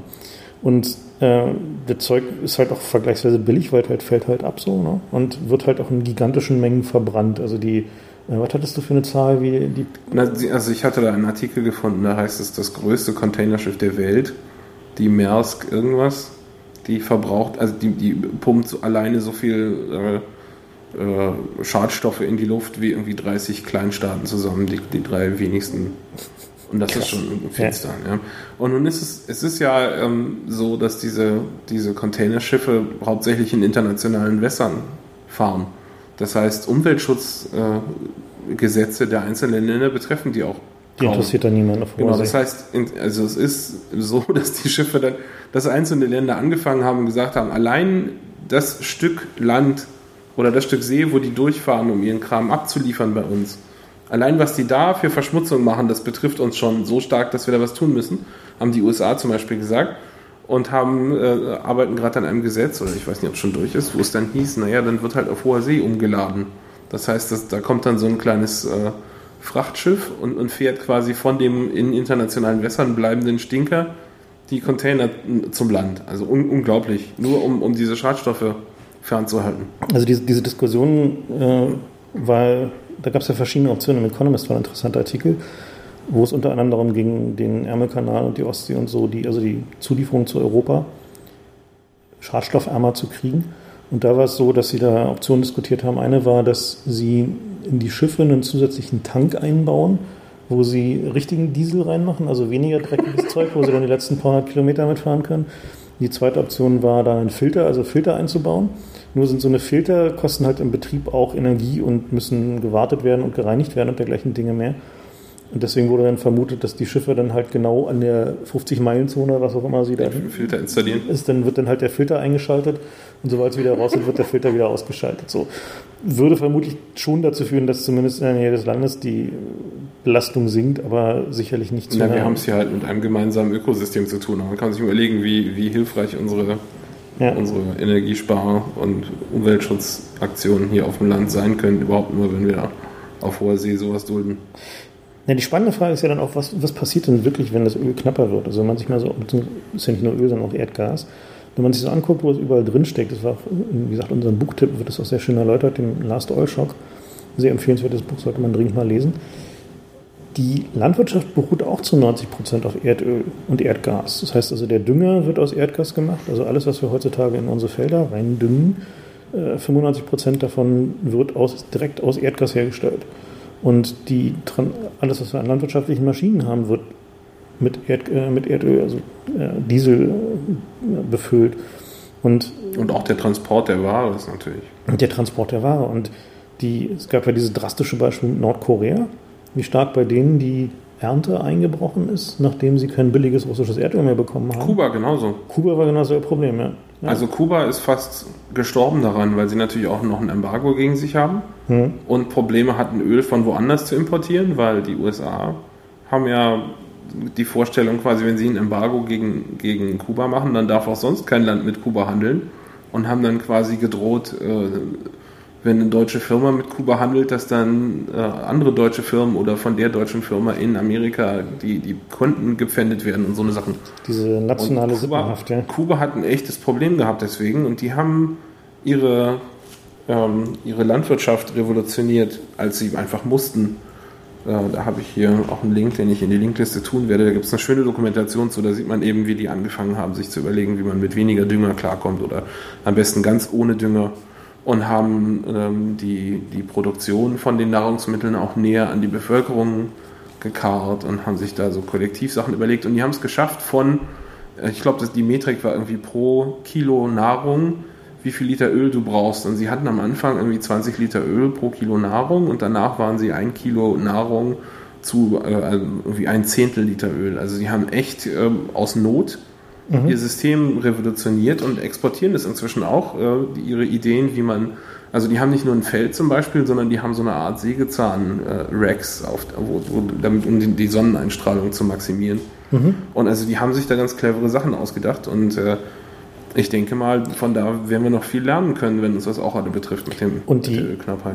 Wie sind, haben sich die absoluten Mengen entwickelt? Also sind die noch in der Lage, mit den Flächen die Bevölkerung zu ernähren? Oder, also ja, gerade so. Also, aber das heißt aber, die Erträge pro Hektar sind auf jeden Fall eingebrochen. Ja, tierisch. Ja. Natürlich. Also ich meine, ja. ohne, ohne, Dünger hast du erstmal ein generelles Problem. Ja. Das sind ja, ist ja auch nicht nur Dünger, das sind auch sowas wie Pestizide, besteht aus Kohlenwasserstoffen und wird aus Öl hergestellt. Und äh, da gibt es viele Probleme, die Aber ich meine, die Botschaft ist, dass Kuba es schafft, sich selbst zu ernähren, auch wenn sie praktisch kein Öl haben, was sie da verbrauchen können. Das heißt, es geht. Ja, das ist schon mal ein Silberstrahl der Hoffnung. Na gut, der Punkt für uns, also für Deutschland wäre ja nicht, dass es, ähm, dass es kein Öl mehr gibt oder kein Erdgas mehr gibt, sondern dass es nur sehr teuer wird. Das heißt also, der, die Incentivierung, den Einsatz zu senken, äh, ist auf jeden Fall da. Also, aber bedeutet halt am Ende, dass halt die Leute, für die, also die nicht damit leben können, dass ihre Nahrung teuer wird, äh, für die wird es halt echt hart. Und, äh, naja, immerhin können wir von Kuba lernen, dass es überhaupt geht, dass man sich selbst ernähren kann. Also ich denke, Zumindest in dieser Klimazone. Selbst, genau. Das stimmt von natürlich. Kuba. Ja, na gut, inwieweit das übertragbar ist auf unseren Landbau, das werden wir dann sehen. Aber die, der interessante Punkt ist natürlich die, vor diesem Hintergrund, dass jetzt die Zockerei mit landwirtschaftlichen Produkten losgeht. Ne? Also das eine, wäre eine spannende Frage, ob es da einen, sehen einen. Zusammenhang zur, zur absehbaren Erdölknappheit gibt. Das ist nicht klar. Also es gibt gerade einige Sachen, wo das Zocken losgeht. Äh, wir haben ja mal zwei rausgesucht. Die erste war, dass ein mysteriöser Spekulant ähm, den gesamten Kakaomarkt Europas leer gekauft hat an einem Tag. Und zwar war das, wann war das? Am 17. Juli ist hier die Meldung. Das heißt, der hat allen Kakao. Der hat einfach allen verfügbaren Kakao gekauft. Und die Märkte sind normalerweise schon in der Lage. Ah, und der, der, wichtige, der interessante Punkt war, was der da offensichtlich tut, ist eine, eine klassische Market, Market Cornering zu fahren. Äh, weil Spekulation er, natürlich, ne? Er besteht halt nicht, also ist, normalerweise ist es so, wenn du halt Futures auf so Kakao kaufst, dann verkaufst du die am Ende. Und was der aber tut, ist, der besteht auf physischer Lieferung. Das heißt, der will den, so ein bisschen an Porsche und VW, ne? Ja, der will den Kakao haben. Und das ist halt genau der klassische, also wie im alten Chicago. Ähm, da machen wir einen Buchtipp in einer späteren Sendung. Da gibt es ein großartiges Buch dazu, wie sich halt diese ganzen Spekulationsmethoden in Chicago entwickelt haben mit den äh, landwirtschaftlichen. Mit den Mobs dann. Nee, mit den, mit den Landwirtschaftsprodukten, wie sich da diese Futures so. entwickelt haben. Und eine, eine klassische Methode, da Geld zu verdienen in kurzer Zeit, ist unter Market Cornering. Das besteht darin, dass du halt unter der Hand möglichst viele Futures kaufst auf einen Stichtag und dann auf, äh, auf physischer Lieferung bestehst. Und da alle anderen sich aber auch nur mit Papier eindecken können, können sie am Ende nicht liefern und müssen irgendwoher zu Mondpreisen Kakao kaufen oder was auch immer gerade die Market Corner ist. Also man soll vielleicht erklären, normalerweise der, der absolute Großteil des Marktes, eigentlich alles ist Spekulation. Ist reine Spekulation. Ja. Da sieht nie jemand überhaupt irgendwelchen physischen Kakao. Mhm. Und diese ganzen Optionstradereien, die basieren auch auf der Annahme, dass die meisten nie eingelöst werden. Und äh, das ist nur so ein, so ein Restrisiko quasi, dass jemand tatsächlich von dir fordern könnte, dass du das einlöst. Und es gibt, es gibt also zum Beispiel eine, eine Chicagoer Warenterminbörse, gibt es für den physischen Markt mittlerweile eine separate Marktabteilung die, die, ist nur 10, getrennt, ja? die ist nur 10% so groß wie die, wie die Zockerabteilung. Na klar. So, und äh, jetzt hinzugehen zu sagen, oh, ich will dann am Ende sehen, so. Das bringt viele Leute echt in die Bredouille. Das bringt die echt in die Bredouille. Und das gab es auch genau, das war das Ding mit, mit Volkswagen und, der, und Porsche, erinnerst du dich? Mhm, als sie die Aktien dann haben wollten. Genau, da hat nämlich Porsche die ganzen Op Optionsscheine gekauft und hat mehr gekauft, als es die eigentlichen Aktien gibt oder, oder fast alle. Mhm. Und dann kam halt raus von, von VW sind überhaupt nur so und so viel Prozent im, nicht im Staatsbesitz. Mhm. Und dann haben die plötzlich alle gemerkt, die Banken, die die Optionen verkauft hatten, dass sie tatsächlich liefern dass, müssen. Dass jemand das haben will und dass ja. sie liefern müssen. Und dann gab es diese gar nicht. Und dann daher ist plötzlich der Aktienpreis verzehnfacht. Ja, auf 1000 Euro oder so. Ja, ja, un völlig unglaublich. Ja. Tja. Na, diese Zockereien gehen jetzt natürlich weiter. Also in, in Russland ist ja ein Großteil der Weizenernte ausgefallen. Die haben ja, Weil es so heiß war. Haben dann, na, wegen den Bränden noch. Genau. Die haben ein Weizenexportverbot erlassen. Und das steht tatsächlich auch noch häufiger zu erwarten in Zukunft, dass Nahrungsmittelexporte eingeschränkt werden, aus dem einfachen Grund, weil die Regierung weiß, ähm, wenn die Leute hungern, dann. Das ist nicht gut für uns. Ist, also ist so, dass also aus vergangenen Revolutionen und ähnlichen Dingen weiß man, dass äh, wenn vier Tage kein Brot in den Läden liegt, dann stürzt die Regierung. Das hat ja auch Gorbatschow wohl mhm. gesehen und deswegen ging das überhaupt los mit den ganzen Reformen. Ja.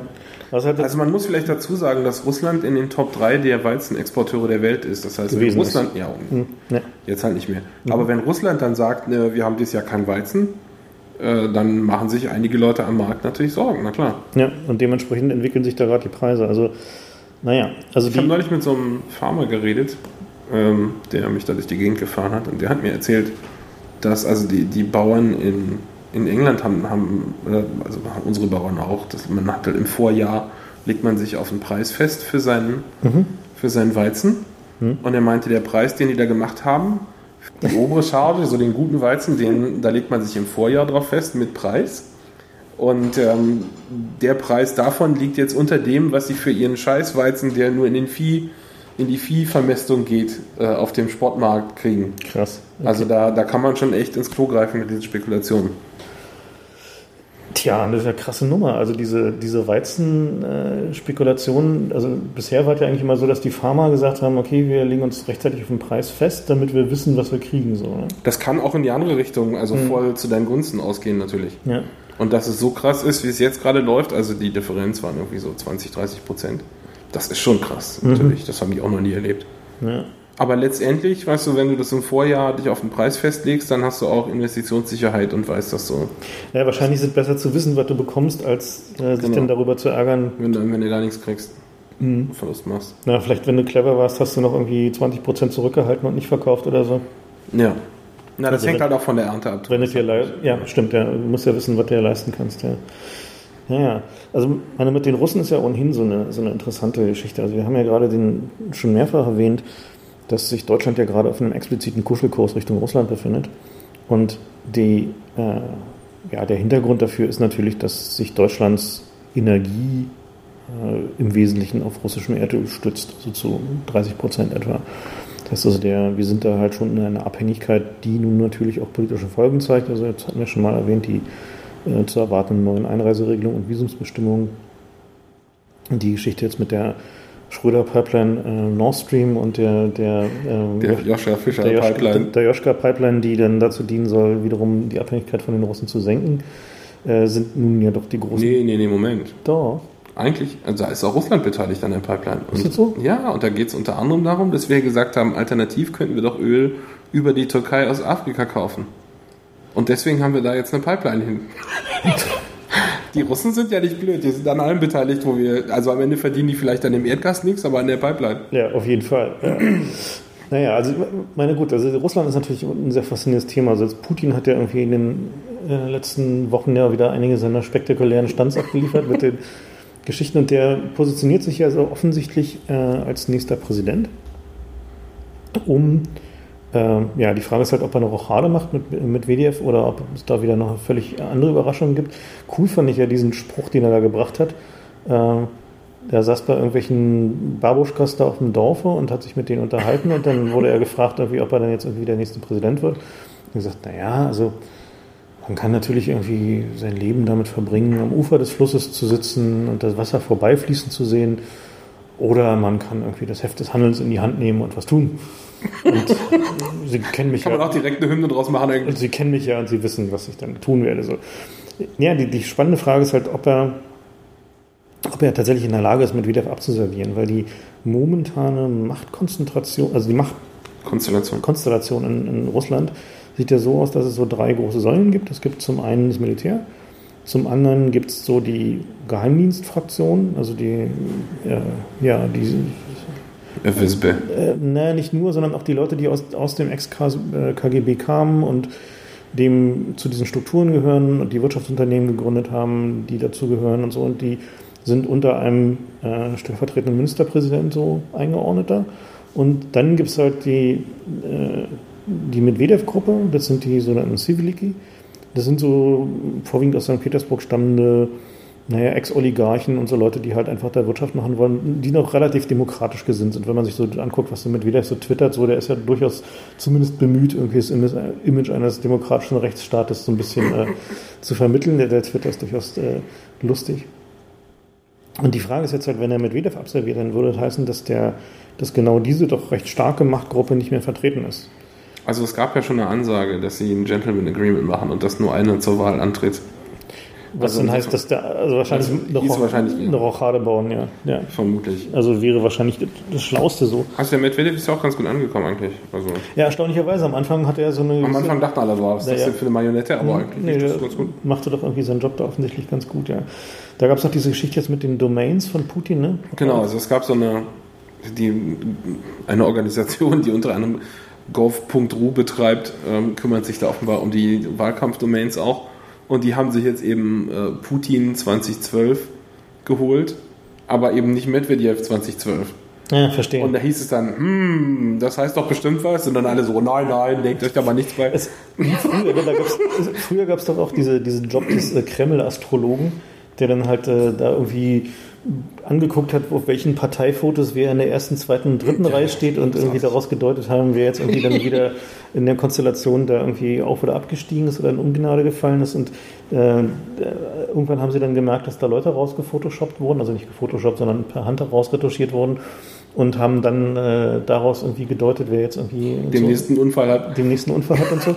Es gab ja gerade so einen großen Photoshop-Fall in, in Ägypten Wobei es umstritten ist, dass es ein Photoshop-Fall ist, weil es, das ist nicht dasselbe Foto gewesen. Das, also es ging darum, dass der äh, ägyptische Präsident äh, Mubarak, Mubarak äh, auf einer Staatsmännerversammlung äh, auf einem Foto so ganz am Rande irgendwo so mitschleichend und auf dem nächsten Foto, beziehungsweise auf dem gefotoshoppten Foto. Ist ja halt in vorderster so Front dynamisch. Dynamisch Führer. voranschreiten vor äh, Obama und wer da sonst noch so da war, den, den Führer mient und äh, offensichtlich haben sie dann halt genau dieses Foto, beziehungsweise diese äh, veränderte Fotoversion publiziert mit dem Mubarak, der dann da voranschreitet.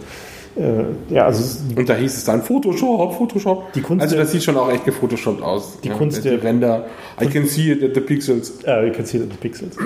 Also die Kunst der politischen Fotomontage ist auf jeden Fall nicht tot, sondern hat eine große Zukunft. Da können wir davon ausgehen. Zu Putin gab es noch eine andere lustige Meldung vor ein paar Tagen. Da hieß es nämlich, er hat sich mit ähm, Berlusconi getroffen. Und Berlusconi, der ist ja nun auch schon ein älterer Jahrgang, 75 oder so. Hm. Und der hat dann rumgewitzelt, ja, ja, die, die äh, medizinische Forschung und wir werden ja alle steinalt werden. Und er will ja arbeiten, bis er 120 ist und Putin bestimmt auch. Und Putin hat ihn dann wohl so angegrinst und meinte 120, ja, naja, und dann werden, sie, werden wir beide noch im Amt sein, so. der Plan ist klar, ich denke mal. Ist klar, verstehe. Ja, naja, also der, der, der lupenreine Demokrat, der dann sagte, okay, wer irgendwie unangemeldet demonstrieren geht, der verdient nichts anderes als den Knüppel auf den Kopf. Ja. Wird uns also wohl noch eine Weile erhalten bleiben. Ist auch gut so. Meinst ja, du? könnte alles deutlich schlimmer laufen, natürlich. Ja, gut. Also ich weiß noch, ja. als, als äh, wie hieß der, Boris Jelzin hm. abtritt, und alle gedacht haben, oh, oh Gott, wir sind alle verloren. Weil ich meine, damals, damals haben wir uns ja noch Sorgen gemacht, so, wer hat denn da jetzt eigentlich den Finger auf den, auf den Atom? Oder hat überhaupt noch jemand den Ding? Ja, also genau. Also weiß noch jemand, Gibt's wo der Knopf noch? ist? Genau. Ja, genau. Aber ich meine, also da, dass dieser Jelzin überhaupt ins Amt kommen konnte, der war ja irgendwie Dauer betrunken. Naja, der hatte damals, als die... Äh, Eine der, Stahlleber. Als der als der Putsch war, war er noch halbwegs fit und also da war er noch Moskauer Bürgermeister und hat er diesen Putsch im Wesentlichen mit äh, Niederschlagen geholfen und hat ihn dann ja, ins Amt gebracht. So. Und, aber also das war schon die Aussichten, die es damals gab, da war Putin noch Gold, ja. Also das hätte auch viel schlimmer laufen können. Ja, und auf jeden Fall sieht man, dass er Spaß an seinem Job hat. Ne? Eine Sache noch, es gibt ja traditionell immer so diese Dreierkonstellation. Früher war das halt nicht die Zivilis, sondern die, die Partei. Mhm. Und da haben sich immer zwei zusammengetan gegen den anderen. Mhm. Und insofern wäre jetzt natürlich wieder die Frage, wenn das immer noch so läuft, auf wessen Seite steht denn das Militär? Na, Putin hat sich ja immer davon, also Putin hat es ja so eingerichtet, dass er auf diesen drei Säulen balanciert sozusagen. So, das hat der also der mag auch das Militär gern, du? Na klar, also der muss halt immer alle diese drei Säulen in der Balance halten, dass keine von denen sich mit den anderen verbündet. Also es gibt ja diese Theorie, dass die äh, am Ende der, der Absturz des Imperiums ja dadurch kam, dass der KGB angefangen hat, äh, die Partei und das Militär zu unterwandern. Und dann halt dadurch die Machtbalance halt außer Kontrolle geriet und das wiederum aber dazu führte, dass am, am Ende dessen, also nach dem, nach dem Fall der Sowjetunion, eben die KGB-Jungs diejenigen waren, die dann sozusagen das Imperium wieder zusammengekratzt und Putin in die Hand gedrückt haben. So. Ja, ist ja auch, hm. kommt ja aus der Richtung. Kommt wohl aus der Richtung, ja. Aber ja, also das ist auf jeden Fall, also Kreml-Astrologie wird sicherlich wieder ein, äh, spannendes, ein spannendes, spannendes, Hobby. spannendes Hobby, so werden wir sicherlich auch noch ein bisschen betreiben. Naja, also die, auch zum Thema Astrologie, wir hatten ja äh, letztes Mal über U-Boot-Kommunikation geredet und da gab es diesen, diesen lustigen Sender UVB 76 und da hattest du im Blog irgendwelche Bilder, von denen behauptet wurde, wie war die Geschichte? Also erstmal, das ist ein Nummernsender aus Russland. Und den gibt es seit, weiß ich nicht, den, den 70s oder so. Der ist echt lange in Betrieb. Und der hat eigentlich größtenteils, also der hat über seine Laufzeit, hat der so drei, vier, fünf Botschaften abgesetzt und ansonsten hat er so ein Signal gehabt. Und dafür ist er auch bekannt gewesen eigentlich, dass er eben den, den Hobbyfunkern immer ihre Frequenzen gestört hat. Äh, und, und dann war der plötzlich aus. So vor, vor ein paar Wochen ging's, war der plötzlich aus. Oh ja, und dann, war die und dann gab es weltweit Panik, so nach dem Motto, oh mein Gott, vielleicht irgendwie hat er jetzt sein, sein alle Atomraketen abschießen Signal gesendet, du musst jetzt nicht mehr, wird nicht mehr gebraucht. So. Nee, nee, das, war die, das war die erste Theorie, lustige Verschwörungswelle. Nee, die Theorie war doch, dass es ein Deadman-Switch ist, dass, die, dass irgendwas losgeht, wenn dieses Signal nicht mehr da ist. Das ja, oder so. Genau, nee, ja. Also kommt aufs Gleiche raus, ja. jedenfalls, wir sind alle tot. Mhm. Ja, was sich dann nicht bewahrheitet hat. Ähm, und äh, plötzlich sendete der wieder und das war wieder so eine Nummernbotschaft, die, wo sie sich alle die Zähne dran ausbeißen, die zu entschlüsseln. Und dann gab es plötzlich Fotos äh, auf, auf English Russia, glaube ich, .ru, mhm. also so eine Domain, ja. so, eine, so ein Fotoblog. Ähm, und die haben, die haben eigentlich, also das kann ich auch nur jedem empfehlen, sich da mal durchzuklicken. Die haben zum Beispiel mal so Fotos gehabt von den atombetriebenen Leuchttürmen. Also das sind, teilweise haben die richtig krasse Bilder. Mhm. Und da haben sie halt Bilder von diesem UVB 76 Was aber vorgegeben. Fake gab. Naja, das waren so äh, generische, generische Bunkerbilder. Bunkerbilder. Also ich habe mir die genau angeguckt und kann durchaus sein, dass die aus dem Bunker von diesem Ding kommen, aber so wie die aussehen, kann dieser Sender nicht mehr, Betrieb. nicht mehr irgendwie, äh, also vor 15 Jahren oder so diese Bunker da abgesoffen und die sahen eher aus wie so ein normaler Standard-Kommandopostenbunker äh, mit äh, irgendwie Schalltafeln für die Elektrik und die Luftumwelt und so. Also da war nichts zu sehen auf diesen Bildern, was irgendwie auf einen großen Sender hinwies. So. Also jedenfalls nicht die Dimension, die dieser dieser Nummernsender da haben sollte. Und dann gab es noch eine Fake-Sendung, ne? Genau, das war quasi der Nord am Rande. Da gab es dann plötzlich eine Sendung äh, auf der Frequenz wo dann ein, zwei Leute gegrüßt wurden aus der Community. Die der, diesen Sender sonst hören. Der Leute, die diesen Sender beobachten und die, die Sachen dann auf YouTube stellen. Und das äh, hat sich natürlich schnell als Fake herausgestellt, da hat sich halt jemandem Spaß erlaubt. Aber das finde ich schon so eigentlich einen schönen, einen schönen Gruß. Ja, auf jeden also. Fall. Ja, das war lustig. Tja, naja, die Russen und ihr Militär sind natürlich auch noch wieder eine, ähm, jetzt in einem anderen Kontext interessant. Und zwar die Amis versuchen ja gerade aus Afghanistan abzuziehen. Und jetzt stellt sich raus, dass was sie gerade händeringend versuchen ist, sich die Geschichte so hinzubiegen, also den, den Narrative, die, die Legende zu diesem Krieg so hinzubiegen, dass sie da psychologisch einigermaßen heil rauskommen. Also nein, nein, das war kein Vietnam. Genau, das war kein Vietnam und es war notwendig, dass wir da sind und wir haben da wirklich was erreicht. Was ich angesichts irgendwie der Situation, die da so aus Afghanistan berichtet wird, eine einigermaßen sportliche Angelegenheit finde. Aber interessant ist, da gibt es jetzt wohl gerade so, so, so Dutzende Thinktanks, die genau das versuchen, halt diese Geschichte irgendwie zu designen für Obama. Und die haben dann auch Leute nach Russland geschickt, um mit den alten Generälen zu reden, die damals den Abzug gemanagt haben. wie die das intern verkauft haben, oder? Wie die das intern verkauft haben und vor allen Dingen, wie sie dieses, äh, die Verhandlungen mit den damaligen Mujahideen und Taliban und so organisiert haben, um diesen Abzug irgendwie auf die Reihe zu kriegen. Also die, äh, man sieht schon, die müssen da so einigermaßen verzweifelt sein. Aber es ist eigentlich auch nicht wirklich verwunderlich, wenn man sich so anguckt, was sie da für Leute irgendwie in, in die Regierung gehievt haben. Ne? Also die, äh, wie war es mit dem Präsident? Was war der? Genau, eigentlich? Karzai, also da, das ist ein, ein, eine einzige Lachnummer, was es da immer gibt. Also es ging irgendwie damit los, dass es hieß, sein Sohn ist ein, ist ein Warlord oder zumindest mit Warlords zusammen am Drogenexport beteiligt. Ja, das war irgendwie eine der ersten Meldungen, die es aus der Reihe Karsai gab. Und jetzt vor kurzem gab es eine andere Meldung. Und wenn man mal also auf, auf Wikipedia zu Karsai nachguckt, dann findet man raus, der hat eine größere Familie, ähm, von denen aber so ein relativ großer Teil äh, in Amerika Restaurants betreibt. In der Washington, in, in, der Gegend von Washington, also in der Nähe der Regierung. Ja, Washington auch in Chicago, also nee. nicht nur Washington.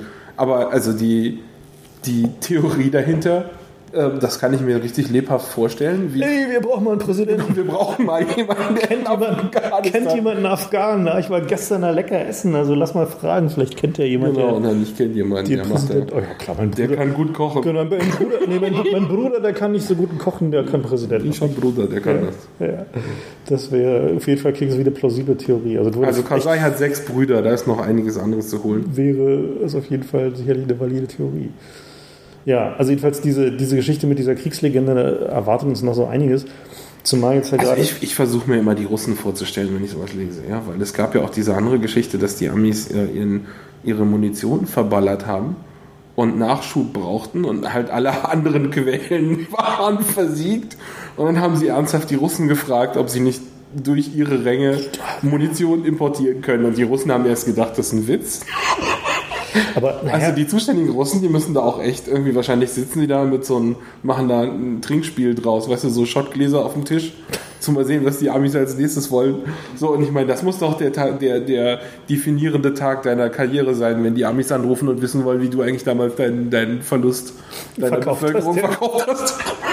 Ja, vor allem zumal sie nicht besonders gut verkauft haben. Ne? Also die, die äh, Und dann brauchten sie auch nicht so. Die ne? inner, naja, es war schon, war schon hart. Also die innerrussische Ansicht dazu war halt schon nicht sehr gnädig und hat sicherlich auch zum Großteil der Diskreditierung des, des damaligen Regimes beigetragen, dass sie halt da sinnlos halt 10.000 Leute in diesem Krieg verheizt haben und irgendwie überhaupt keinerlei irgendwie Erklärung dafür gab, wofür es jetzt gut sein sollte, weil an diese Legende vom afghanischen Brudervolk, was halt irgendwie dem Mittelalter entrissen wurde, hat halt auch niemand mehr geglaubt. Also das ist halt schon ziemlich, äh, ziemlicher Bullshit. So. Und die, äh, was jetzt da gerade passiert ist, da gibt es jetzt gerade einen Bankrun, weil sie äh, in, also die wichtigste Bank in Afghanistan, in Afghanistan über, die auch, über die auch die äh, Gehälter der Polizisten und Lehrer und so abgewickelt werden. Ist auch in den Händen von einem Karzai-Bruder. Ist auch in den Händen von einem von dieser Sippe da und äh, hat offensichtlich da so einigermaßen wirtschaftliche Probleme, weil die Vergabe von Krediten da offensichtlich nicht nach den Grundlagen von Wirtschaftlichkeit oder irgendwie sowas passiert, sondern nach, ähm, ja, wo müssen wir denn noch mal ein bisschen jemanden glücklich stimmen? So. Also es ist halt so ein, also die, dieses ganze Banking hat da völlig andere Grundlagen. Und äh, nun gibt es da wirklich erste Anzeichen von einem fetten Bankrun, so, also wo die Leute hingehen und sagen, also das jetzt, war hart genug, dass die das Militär geholt haben. Wir hätten jetzt gerne mal alle unser Geld um und die Leute da zu verprügeln, damit ja. die nicht. Äh, alle ihr Geld abholen, ja. Ja. Mhm. Also die, dieser, der, der Kasai-Bruder mit, mit dem Drogendeal, von dem gab es dann auch irgendwann eine CIA. Äh, Connection. Also das ist eine großartige Geschichte da. Das ist ausgerechnet den Typ. Da haben sie echt so alles, was es an organisierter Kriminalität gibt, haben sie in der Familie echt vereint, oder? Ich meine, Banker, das ist ja schon schlimm genug, ja. Drogenhandel. Und, Drogenhandel, CIA Connections und dann dieser korrupte Politiker. Präsident, natürlich Politiker, ja. auf Weiher. Ja, also diese Familie, da kann man bestimmt noch mehrere Bücher drüber schreiben. Da haben sie echt die richtigen zum Präsidenten gemacht. Ja. Gut, damit wären wir, glaube ich, mal wieder durch für heute. Genau. Und, also äh, wenn, wenn unser Aufnahmeequipment kommt, versuchen wir noch eine Sendung zu machen diesen Monat. Ja, wir werden auf jeden Fall noch eine diesen Monat machen. Und äh, dann hoffen wir mal, dass die Audioqualitätsprobleme dann über jeglichen Zweifel erhaben sein werden. Und äh, bis dahin wünschen wir euch alles Gute, viel Spaß beim Nachklicken und äh, ja, noch einen schönen Spätherbst oder so ähnlich.